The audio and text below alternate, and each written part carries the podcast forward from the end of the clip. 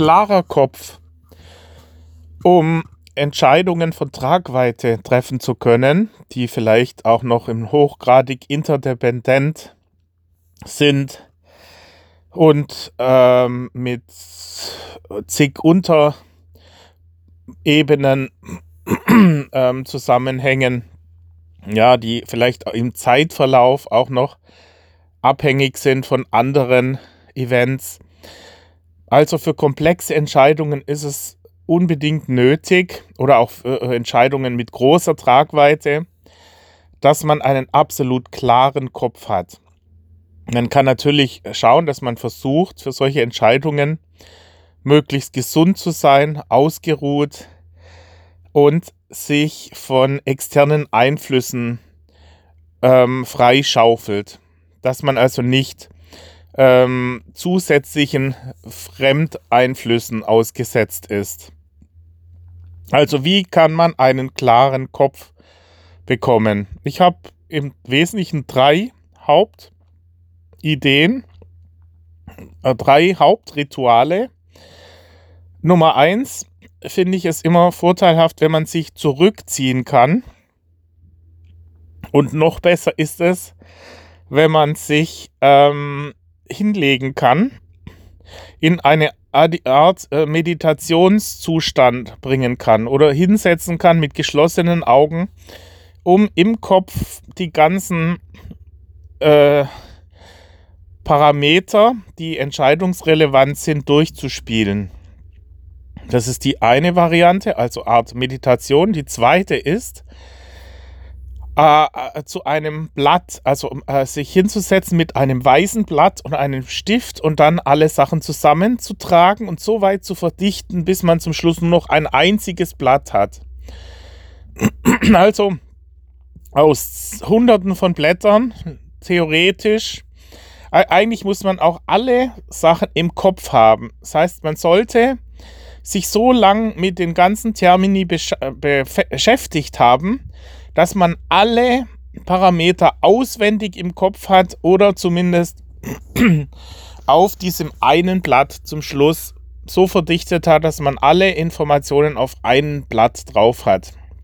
Und dann eben ähm, so stark komprimiert oder so stark äh, in Richtung äh, auf die Hauptparameter verdichtet, dass es auf ein Blatt passt. Das war Para äh, System Nummer zwei. Nummer drei ist, sich mit einem Team, also mindestens eine, eine weitere Person, zurückzuziehen und in mehreren Iterationen die ganzen Parameter durchzusprechen. Immer wieder. Da sage ich das Furnierschneideprinzip. Ja, man muss zigmal schneiden, bis dann letztendlich äh, das, das Furnier durchgeschnitten ist. Also als wenn man mal ähm, Furnier geschnitten hat, dann weiß man, dass man das nicht mit einem Schnitt macht, sondern mit fünf, sechs Schnitten. ja, und da muss man sich eben mit jemandem als, ähm, ja, als Sparing-Partner, als Gegenspieler oder eben äh, zurückziehen, um die Gedanken zu sortieren. Und Nummer, das war Nummer drei. Nummer vier, ähm, das ist auch wieder, dass man allein die Gedanken spielen lässt. Oder man kann natürlich auch äh, telefonieren, während man geht. Ja, das Gehirn ist oft gekoppelt an das Gehen, an, an äh, der, der Mensch. Das Gehen ist eine der äh, wesentlichen Tätigkeiten aus der Steinzeit noch, die den Körper in seiner Ganzheit durchspült. Weil allein durch das Gehen werden große Muskelgruppen aktiviert und der Kreislauf auch aktiviert und dadurch können viele Leute beim Gehen besser denken. Manche machen es unterbewusst, wenn sie auswendig lernen oder schwierige Telefonate führen, dass sie dann herumlaufen. Also einfach nur wandern gehen, um einen klaren Kopf zu bekommen. Das waren jetzt die wesentlichen vier Ideen, die ich habe.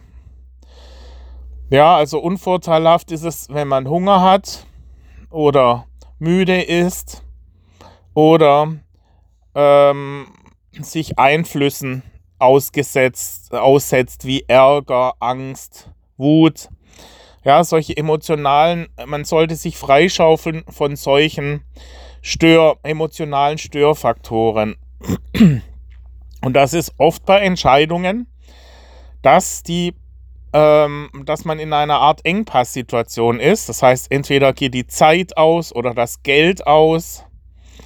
Ja, und äh, das ist unvorteilhaft für das Treffen von Entscheidungen. Man müsste also im Vorfeld schauen, dass man in keine Situation kommt, wo man, wo es zur Angst kommt, weil einer der Ressourcen ausläuft, Zeit oder Geld.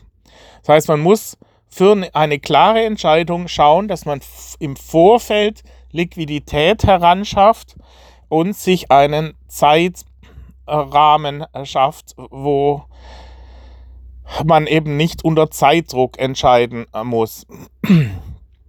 Und natürlich immer ist es gut, das Prinzip mehrere Pferdchen ins Rennen schicken. Ja, es ist nun so, dass bei Entscheidungen oft auch wieder dieses ähm, gegen, gegenläufige äh, Prinzip eintritt. Dass oft das Gegenteil richtig ist und auch ja, die, die äh, eine, die, die Hauptaktion und die Gegenaktion. Beides ist oft richtig. So kann man sagen, ist es oft richtig, das One-Button-Prinzip, das heißt aktiv zu werden, eine Aktion zu starten. Oft ist es aber auch richtig, ähm, nicht aktiv zu werden. Ja, so. Ähm, in meinem Beispiel war es so, äh, der eine Immobilienmakler sagt ganz klar, nein, äh, vermieten Sie das nicht in, an mehrere Parteien. Ich hatte also meine Halle, mein, mein Hauptbeispiel ist ja das Vermieten einer großen Industriehalle, äh, die ich ähm, an einen einzigen Mieter vermieten wollte. Äh, und äh, jetzt hatte ich umgeswitcht und habe gedacht, okay, anderes Konzept. Ich vermiete in an fünf, sechs Mieter äh, und teile es auf in einzelne Parzellen. Und ähm, jetzt hat ein ein anderer, ein äh, Immobilienmakler, nachdrücklich behauptet, dass es unvorteilhaft war mit irgendwelchen Begründungen, dass wegen Brandschutz und wegen Aufwand und es ist ja viel einfacher, nur einen Mieter zu haben.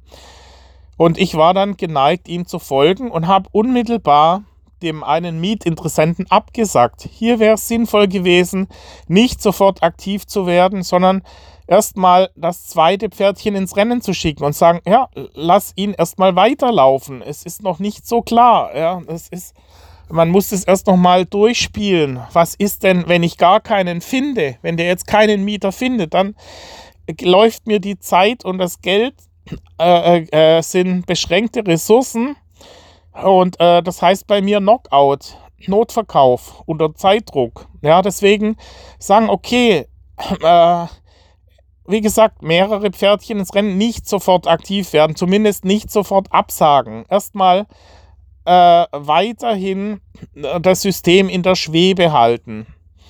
Ja, und manchmal ist es so, das äh, sage ich auch, das Prinzip, wenn man zum ersten Mal denkt, es ist schon zu spät, ist es oft nicht zu spät, wenn man sofort massiv aktiv wird. Ja, aktiv wird, aber immer insofern, dass man sich bis zum Schluss noch alle Möglichkeiten offen hält. Ja, es ist das Schlimmste. Mir war es dann so, der Verkäufer, der Käufer, ich hatte, hatte, hatte gemerkt, ich habe keinen Plan B mehr. Und solche Leute, die sind dann wie Aasgeier. Selbst beim Notar noch streichen die Positionen weg. Weil sie genau wissen, der kann nicht mehr, okay, den nehme ich jetzt aus wie eine Weihnachtsgans. Und so war es dann. Ein Riesenfehler. Man muss sich immer bis ganz zum Schluss die, diese anderen Pferdchen laufen lassen. Erst ganz zum Schluss. Ja. Dann, was sind noch äh, äh für. Also, das erste waren ja die positiven ähm, Rituale, die dazu führen, möglichst einen klaren Kopf zu bekommen. Und dann gibt es eben negative Einflussfaktoren, die hauptsächlich auf die Emotionen wirken. Ja, die, äh, äh diese anderen Parameter sind äh, die anderen Rituale, also wie gehen, meditieren, mit anderen äh, sich besprechen. Ähm, das sind die ähm, Rituale, um letztendlich die kognitiven Prozesse durchführen zu können, um die Gedanken zu sortieren und, und systematisch eine Entscheidung herbeizuführen. Und im Bereich Emotion, das ein Gegenspieler zum Kognitiven ist, äh, sind bei den Emotionen Gefahren, die auf die, also externe Impulse, die äh, emotional auf den Organismus wirken, die störend wirken. Und zwar so extrem, das habe ich selbst bei erfahrenen Wirtschaftsbossen gesehen, die dann äh, völlig irrational teilweise agieren. Beispiel, das Gartner-Beispiel oder das Beispiel Dell oder das äh, Beispiel ähm, Spielzeugmotorrad in der Badewanne. Oder das Beispiel Joachim aufgrund von sozialen ähm, sozialem Normverhalten. Oder das Beispiel Überbewertung von Teilparametern wie Internetanschluss in einer Halle. Oder das Beispiel Wut, so nach dem Motto, bevor es der bekommt, zünde ich es lieber an. Oder das Beispiel ähm, Elektromobilität versus ähm, Benzinmotor, das einfach das gesamte Umfeld argumentiert, in einschließlich Presse, in Richtung ähm, äh, äh, ähm, Verbrennungsmotoren, also in ganz Deutschland, obwohl äh, und man sich dann in Sicherheit wiegt, weil alle der Meinung sind. Oder das Beispiel, ähm, ja, im Jahr 2000 Friedhelm Busch und viele anderen sind so euphorisch und sind der Meinung, die Aktien steigen weiter, obwohl man selber schon lang erkannt hat, dass es ähm, völlig ähm, äh, überzogen äh, äh, ist und eine völlige Überbewertung und es eigentlich zum Crash kommen muss und man sich dann einfach von der Masse der, der positiv gestimmten, ja, Sentimente-Analyse, so nach dem Motto, äh, äh oder siehe ähm, Drittes Reich, ähm, Nationalsozialisten, alle ähm, rennen wie die Lemminge in eine Richtung, also Lemming-Effekt eigentlich. Oder im Jahr äh, 2017, 18 ähm, Bitcoin äh, laufen, kommen positive Meldungen und äh, dann heißt es plötzlich, ja, ähm, der Bitcoin, äh, jetzt äh, die Winkelfoss Brothers bringen jetzt noch einen äh, demnächst einen Future raus und dann gehen die erst richtig durch die Decke und irgendwelche Idioten äh, wie der McAfee behaupten, dass bis auf eine Million direkt hochgeht. Und man äh, nimmt dann diese an den Haaren herbeigezogenen Argumente, überbewertet, diese Meinung von irgendwelchen Leuten, die ähm, und äh, obwohl man eigentlich ganz klar rein technisch sieht, dass es äh, völlig ähm, idiotisch ist. äh, ähm, und dass eigentlich, sobald es ähm, intelligente Geld kommt, ist es immer so, dass dann Futures zum Beispiel heißt intelligentes Geld, weil der Normalbürger kann ja Futures gar nicht kaufen, dass das eigentlich dann heißt, die Leute gehen short, ja, und das genau das Gegenteil ist der Fall. Aber ja, das meine ich halt mit externe oder in meiner Halle, dass alle äh, schlecht machen und vorangegangene schon ankern. Das heißt, es kommen mehrere daher, die behaupten, die Halle äh, äh ist doch, äh, der Kaufpreis ist äh, höchstens 1,4 ähm, Millionen.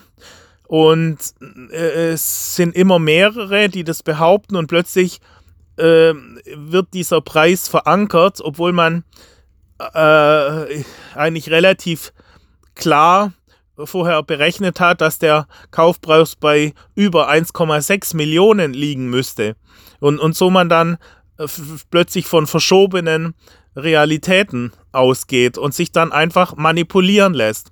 Oder Beispiel Kaffeefahrt, dass man sich ablenken lässt von ähm, ähm, von Leuten, die man annimmt, sie seien auf, äh, als Helfer unterwegs, also dieses Helfersyndrom, ja, dass man äh, geneigt ist, diesen Helfern, ich weiß nicht, ob das sogar dieses Stockholm-Syndrom ist, dass man plötzlich dem Angreifer positiv gegenübersteht. Also der Geis, äh, äh, der, das, die Geisel äh, haben plötzlich eine positive äh, Position zum Geiselnehmer, zum Verbrecher.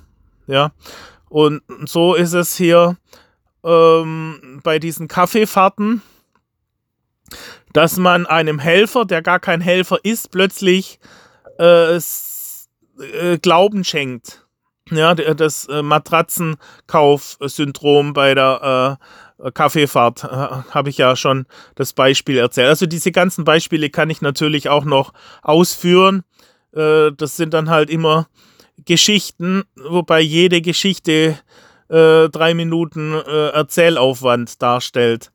Oder man geht zum Rechtsanwalt. Hier in unserem Fall war es Nigeria Connection. Ja, also äh, man fühlt sich äh, betrogen und geht zu dem angenommenen Helfer hin, der einen dann auch noch über den Tisch zieht. Ja, die, die Rechtsanwälte äh, sind darauf spezialisiert, dass sie äh, angenommen werden, man, man, äh, und die, die Kunden eigentlich nur als Opfer sieht, sind keine Helfer, sondern sind auch Betrüger, die dann letztendlich ihre Chance sehen. Also da habe ich den Fall Nigeria Connection oder auch den Fall, äh, den Fall ähm, Flugplatz ähm, Mün München, wo äh, in dem Fall hatte mein Vater einen Anwalt, der eigentlich helfen sollte, beauftragt und der hat nur letztendlich seinen Vorteil gesehen. Ja, diese ganzen Geschichten die würde ich dann in einem separaten ähm, Podcast erzählen. Hier geht es jetzt erstmal um den Überblick, dass ich sage, okay, man muss hier aufpassen, äh, dass man die em Emotionen ähm, nicht überhand gewinnen und dann äh, man äh, keinen klaren Kopf, auch die, die Gegenspieler ja, keinen klaren Kopf mehr haben oder man selber.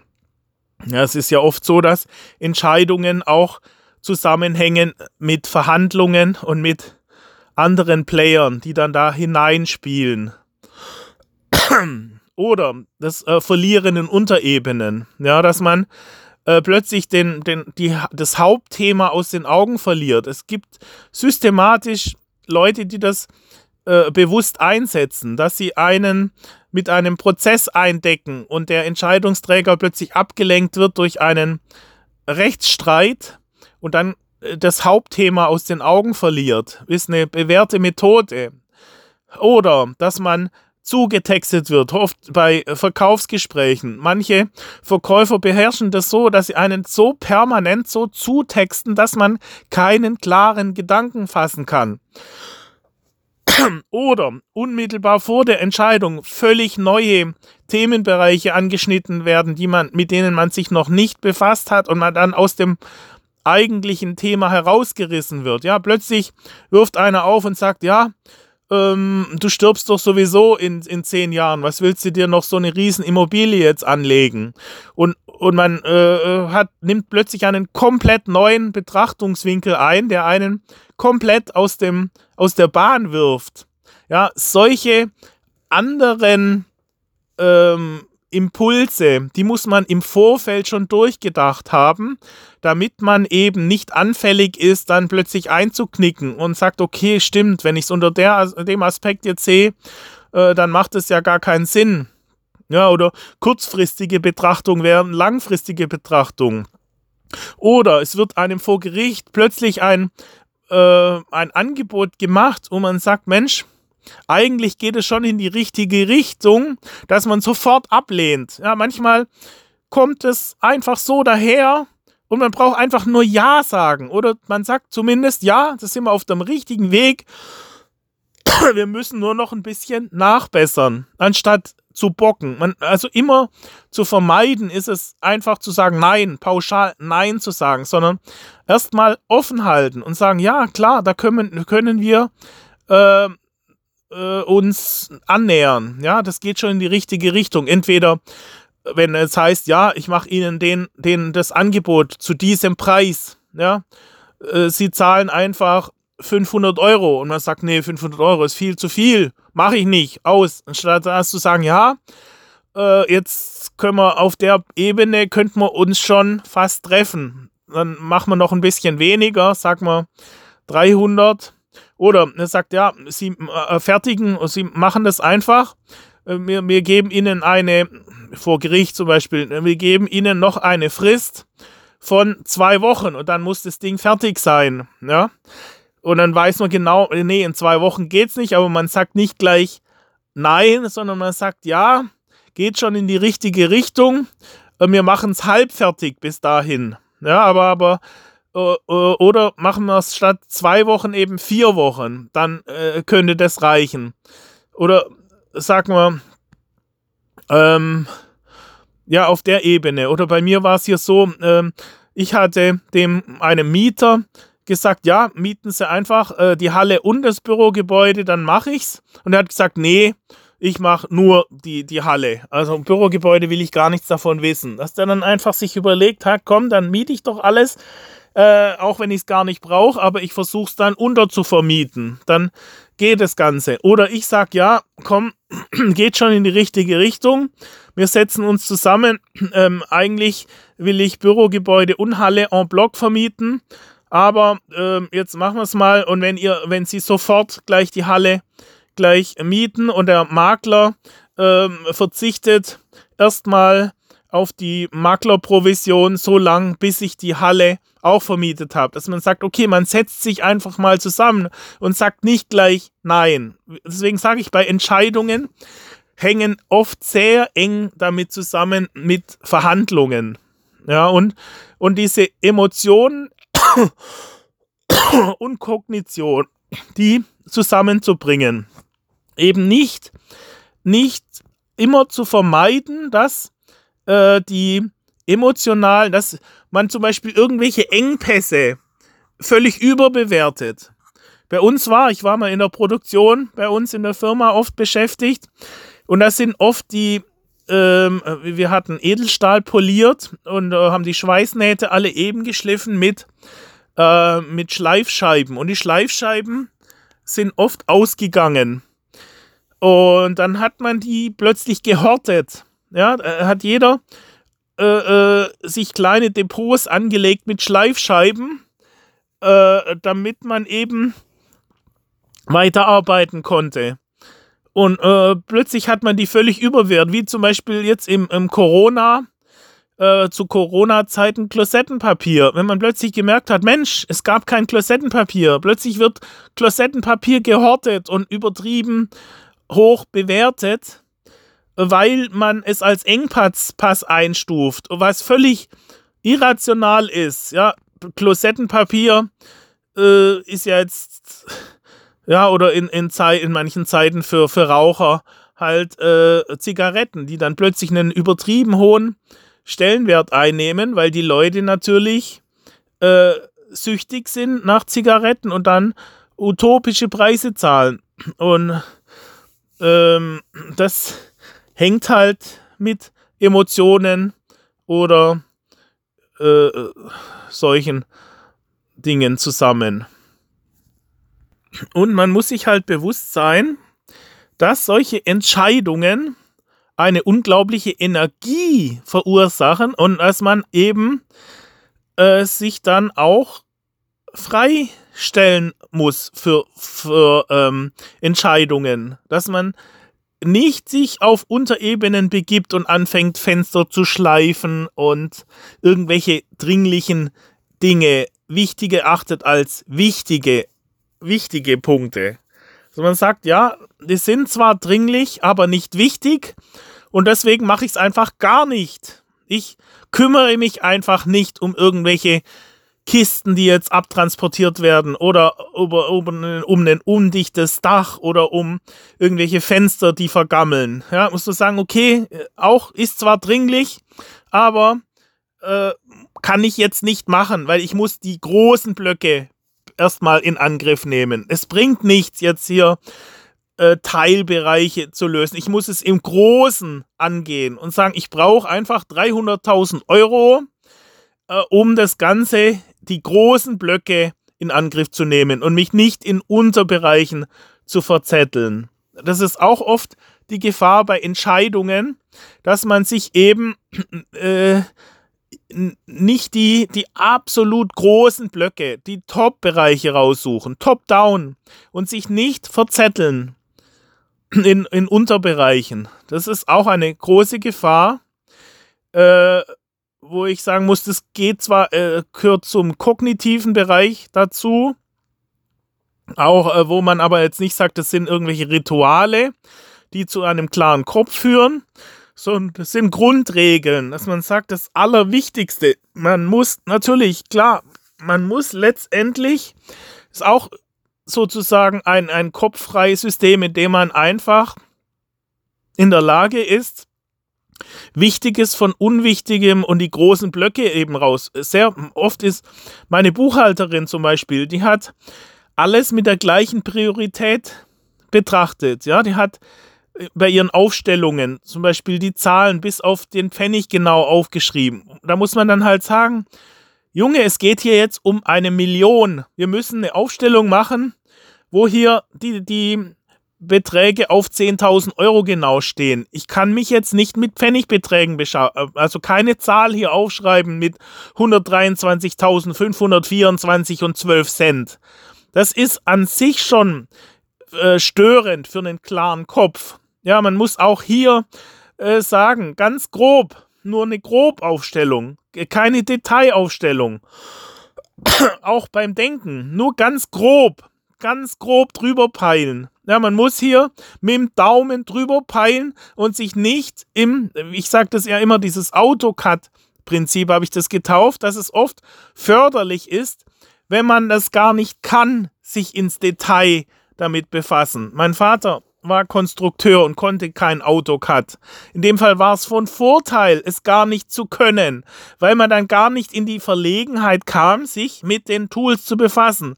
Oder Roland Berger kann keine, äh, hat Slides und, und Diagramme bei seinen Vorträgen. Ja, äh, er kann die selber gar nicht erstellen. Er delegiert es an irgendwelche äh, Sachbearbeiter oder ähm, Aushilfen, die dann sie, äh, mit PowerPoint umgehen können und diese Diagramme erstellen. Es kostet viel zu viel Zeit. Professoren in der Uni, die schmieren das einfach nur so hin auf ein Overhead-Folie. Einfach nur einen Stift und ein Blatt Papier und, und äh, ganz abstrakt wird dann einfach hier ein Diagramm mal eben schnell aufgemalt. Wenn man das mit einer Excel-Tabelle erstellen will, dann ist man um das gleiche Pro äh, äh Diagramm äh, letztendlich präsentationstauglich für Vorstandsetagen zu machen, braucht man ein viel, eine, äh, eine viel größere Zeit und, und verliert sich dann in, in diesen Diagrammfunktionen. Es geht ja hier nur ums große Ganze. Das, das ist halt das. Äh, dass man sich eben nicht verliert. Man nimmt nur ein weißes Blatt und einen Stift und keine äh, Präsentationssoftware und, und so weiter, um eine Entscheidung äh, zu äh, treffen. Keep it simple. Keep it simple und oberflächlich. Ja, also sprich, das wäre dann die fünfte Ebene zu den äh, äh, äh, so Ritual, um einen klaren Kopf zu bekommen. Und äh, ja, das sind so meine Erfahrungen und auch Beispiele, die ich genannt hatte. Wie gesagt, in einem weiteren Podcast wer werde ich diese ähm, kurz aufgeführten äh, emotionsbeeinflussenden bei äh, Geschichten nochmal ausführlich erzählen, damit man unter den jeweiligen Überschriften oder Schlagworten für die Geschichten äh, sich was ähm, vorstellen kann.